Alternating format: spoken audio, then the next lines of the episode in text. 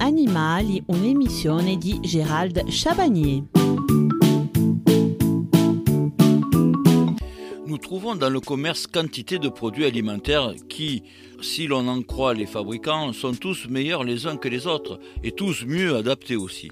Nous allons dans cet épisode tordre le cou aux idées reçues et comprendre avant tout le fonctionnement alimentaire du cochon d'Inde et quels aliments seraient le plus adaptés pour son bien-être. La semaine prochaine, nous parlerons de sa santé et quelles sont les maladies les plus courantes qu'il peut contracter. Tous les jours, votre cobaye doit avoir à sa disposition du foin à volonté, des légumes au moins l'équivalent d'un dixième de son poids, des extrudés en quantité limitée environ 30 grammes, de la vitamine C à raison de 20 mg par kilo, parfois un peu de fruits et surtout pas de mélange de graines ni de friandises ou de pain sec. Vous pouvez aussi lui offrir une alimentation 100% naturelle sans granulés. Le foin est un mélange d'herbes fauchées puis séchées, composé d'environ 50% de graminées et 30 à 40% de légumineuses. Il est difficile de connaître sa composition avec précision car celle-ci varie selon les marques, les provenances du foin, sa région et la saison. Pourquoi le foin est-il indispensable? Alors, les herbes et donc les herbes séchées, c'est-à-dire le foin, contiennent des cristaux de silicium. Lors de la mastication, ces cristaux abrasifs sont exposés et broyés par les molaires du cobaye. Comme le foin est un aliment peu nutritif, le cobaye doit en manger tout au long de la journée.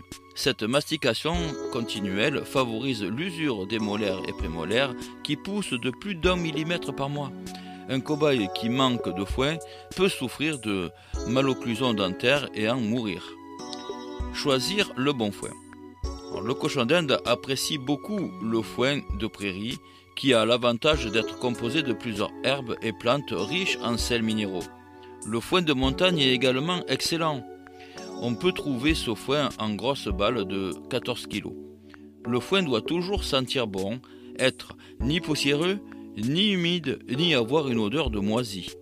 Il faut toujours le stocker dans un endroit frais et sec. Attention à certains foins biologiques non traités car ils sont parfois infestés d'acariens ou de larves de mythes. Et attention également aux foins trop riches en luzerne car ils contiennent trop de carbone et d'hydrate de calcium. Allez, mettons fin aux idées reçues. Ce dernier est un herbivore strict, dont la nourriture de base se compose de végétaux frais, légumes, fruits, herbes et secs, le foin. Le cobaye ne se nourrit ni de graines ni de croquettes industrielles. En captivité, les extrudés ne sont qu'un complément utile. Cette idée que les extrudés sont et doivent constituer l'aliment principal du cobaye a été lancée par les fabricants de produits pour animaux. La vente de croquettes industrielles est en effet un commerce très lucratif. Mais alors, pourquoi les granulés sont-ils toujours si populaires? Eh au départ, les croquettes industrielles ont été initialement créées pour nourrir les animaux de laboratoire.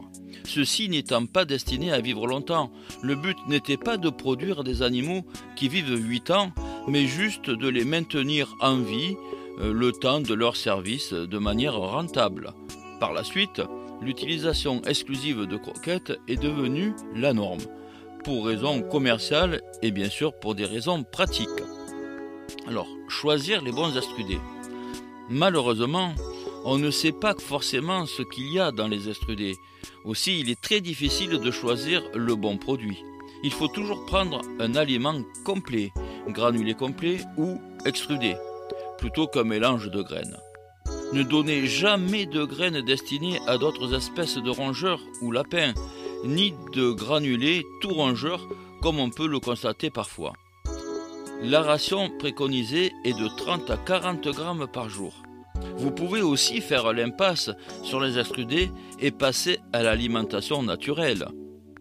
Alors, à quel âge peut-on commencer à donner des légumes? Dans la nature, le bébé cochon d'Inde mange des légumes dès les premiers jours de vie. En revanche, les jeunes cobayes d'animalerie ne sont sans doute pas habitués, alors il faut introduire les légumes progressivement dans l'alimentation. Notre émission se termine, mais nous nous retrouverons très vite puisque je vous donne rendez-vous dès lundi à 14h15. Nous parlerons de la santé de votre cochon d'Inde. Bonne journée à tous et à toutes.